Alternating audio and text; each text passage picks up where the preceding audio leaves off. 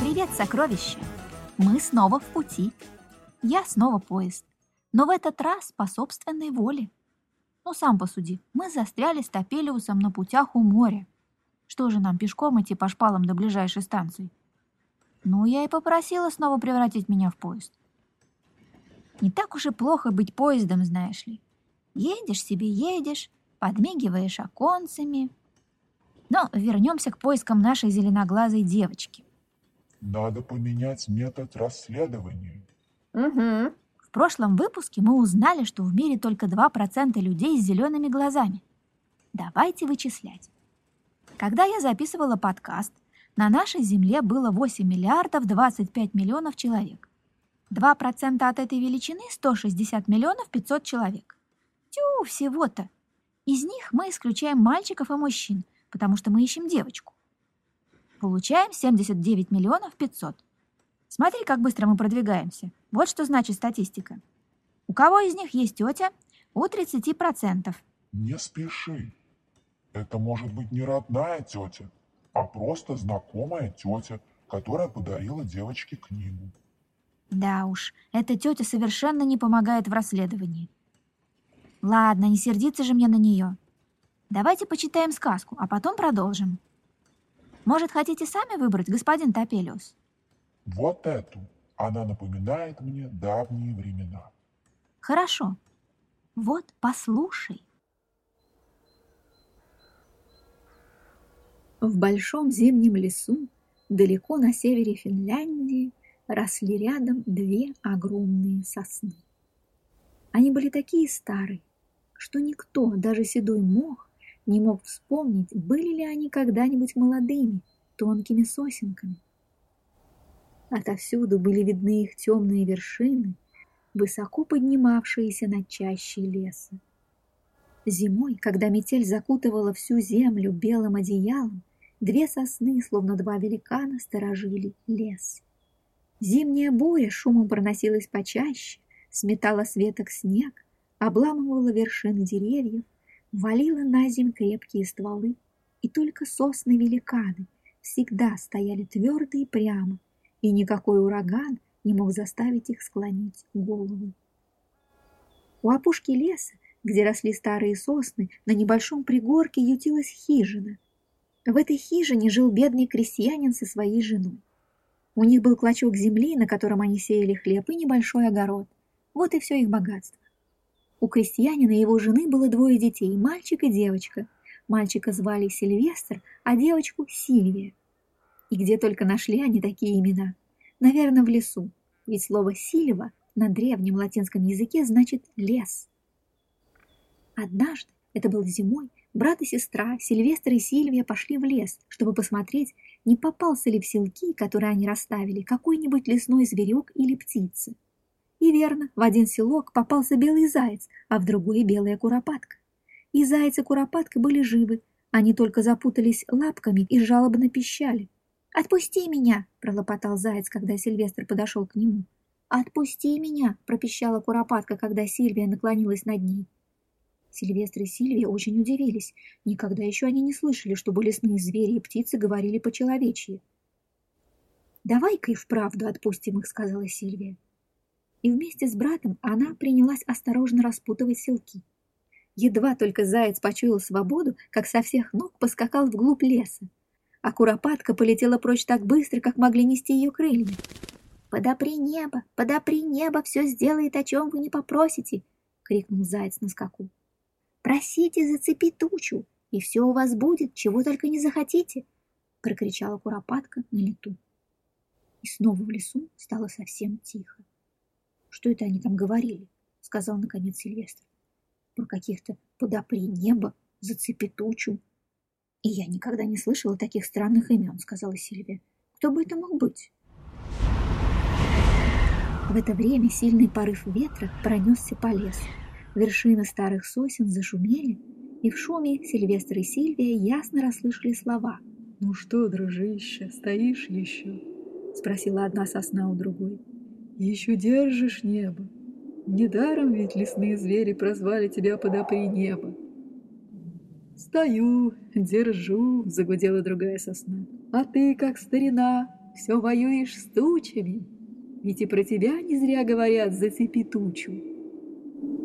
Что-то слабею я, прошелестела в ответ. Нынче вот ветер обломил у меня верхнюю ветку. Видно, и вправду старость приходит. Грешно тебе жаловаться. Тебе ведь всего только 350 лет, ты еще дитя, совсем дитя. А вот мне уже 388 стукнуло. И старая сосна тяжело вздохнула. «Да, нам с тобой есть о чем вспомнить, есть о чем порассказать», — сказала сосна, та, что была постарше, и тихонько заскрипела. «Давай-ка поговорим с этими детьми». И одна ее ветка качнулась, как будто показывая на Сильвестра и Сильвию. «Лучше я пойду домой», — шепнула Сильвия брату. «Я боюсь этих деревьев». «Подожди», — сказал Сильвестр. «Чего их бояться? Двуный отец идет». И верно, по лесной тропинке пробирался их отец с топором на плече. «Вот это деревья так деревья, как раз то, что мне нужно», — сказал крестьянин, останавливаясь около старых сосен. Он уже поднял топор, чтобы подрубить сосну, то, что было постарше, но Сильвестр и Сильвия вдруг с плачем бросились к отцу. «Батюшка!» — стал просить Сильвестр. «Не тронь эту сосну! Это подопри небо!» «Батюшка, и эту не тронь!» — просила Сильвия. «Ее зовут Зацепи тучу! Они обе такие старые!» «Чего только ребята не выдумают!» — засмеялся крестьянин. «Ну да ладно, пусть себе стоят, раз уж вы за них так просите. Я найду себе других».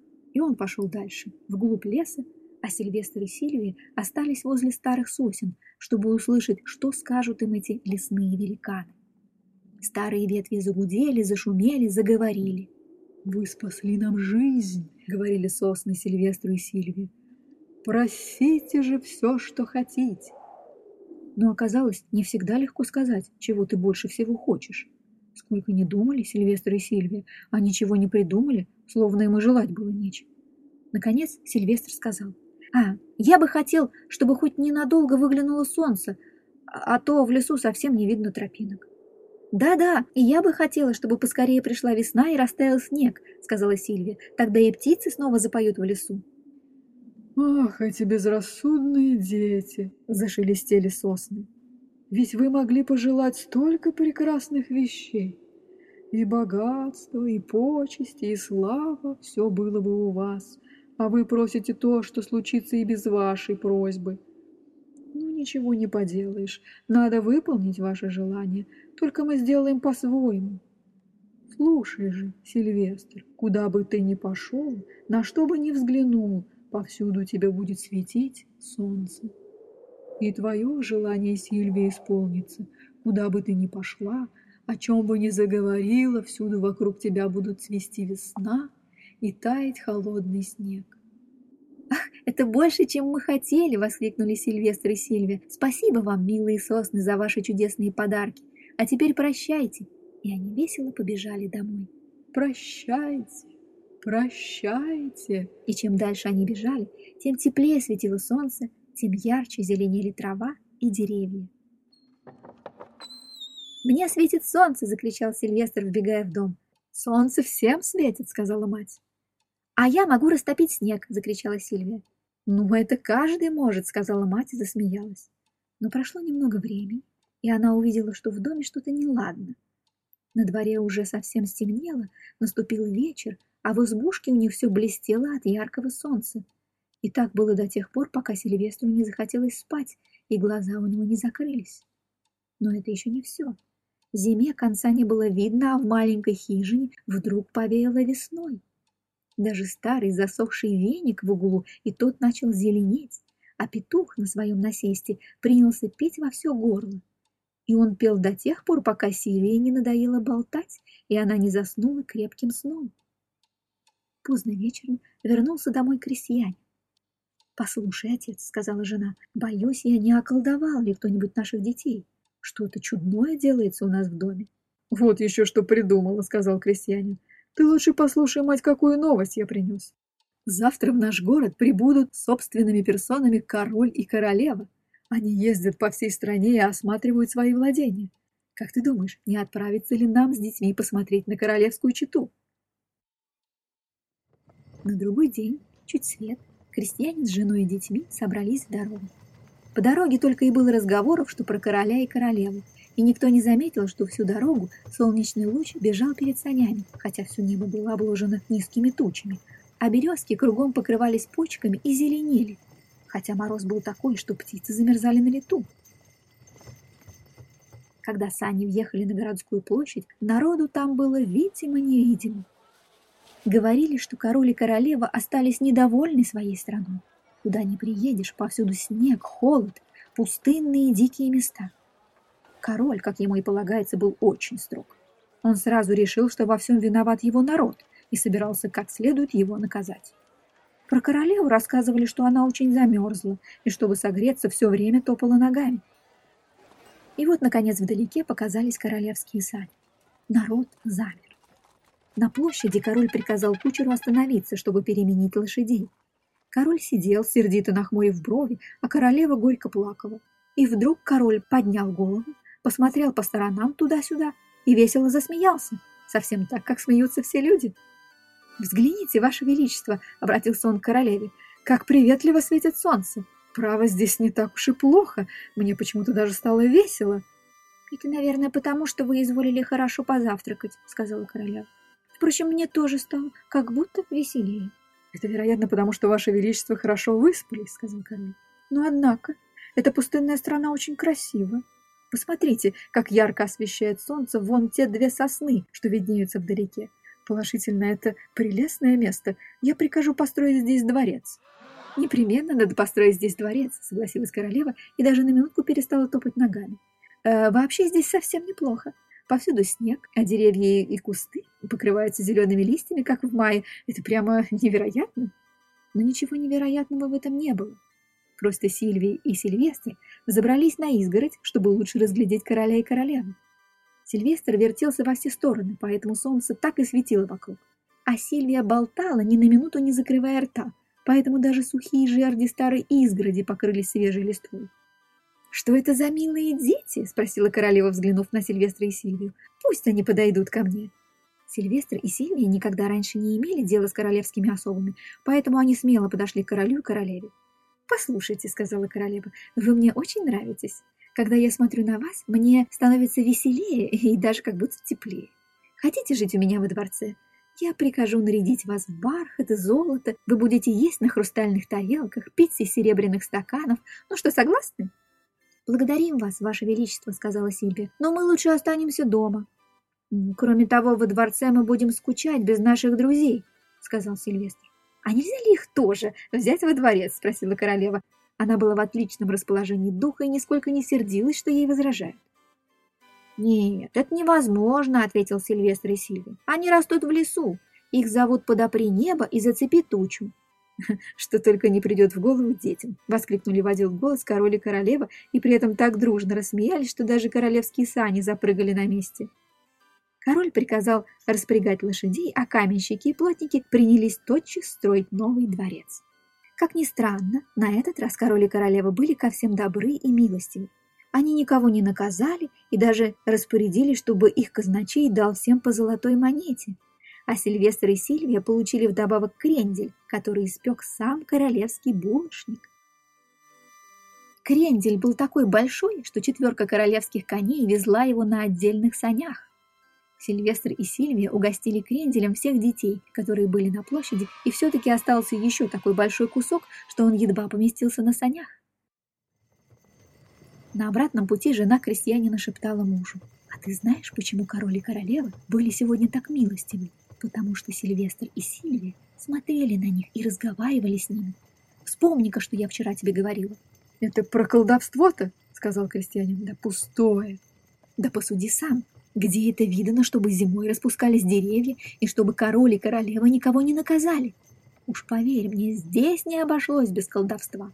«Все это бабьи выдумки», — сказал крестьянин. «Просто дети у нас хорошие. Вот все и радуются на них глядя».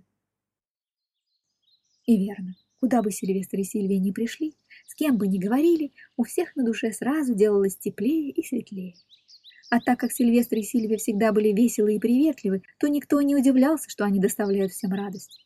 Все вокруг них цвело и зеленело, пело и смеялось. Пустынные земли возле избушки, где жили Сильвестр и Сильвия, превратились в богатые пашни и луга, и в лесу даже зимой пели весенние птицы. Вскоре Сильвестр был назначен королевским лесничим, а Сильвия – королевской садовницей. Ни у одного короля, ни в одном королевстве не было никогда такого чудесного сада. Да и не мудрено, ведь ни один король не мог заставить солнце слушаться его приказаний. А Сильвестру и Сильвии солнце светило всегда – когда они хотели. Поэтому в саду у них цвело все так, что любо было смотреть. Прошло несколько лет. Однажды, глухой зимней порой, Сильвестр и Сильвия пошли в лес, чтобы навестить своих друзей. В лесу бушевала буря, в темных вершинах сосен гудел ветер, и под его шум сосны настойчиво пели песню о том, что никакая буря их не сломит. Но не успели они допеть свою песню, как внутри стволов что-то затрещало, заскрипело, и обе сосны повалились на землю. Как раз в этот день младшей исполнилось 355 лет, а старшей 393 года. Что же тут удивительного, что ветры наконец их осилили? Сильвестр и Сильвия ласково потрепали седые, поросшие мхом стволы мертвых сосен, такими добрыми словами помянули своих друзей, что снег кругом начал таять, и розовые цветы вереска выглянули из-под земли. Их так много было, что скоро они закрыли старые сосны от самых корней до самых вершин. Давно уже я ничего не слышал о Сильвестре и Сильвии. Наверное, теперь они сами состарились и посидели. А короля и королеву, которых все так боялись, и вовсе нет на свете. Но каждый раз, когда я вижу детей, мне кажется, что это Сильвестр и Сильвия. А может быть, старые сосны на прощание одарили своим чудесными дарами всех детей, что живут на свете. Может быть и так. Может быть.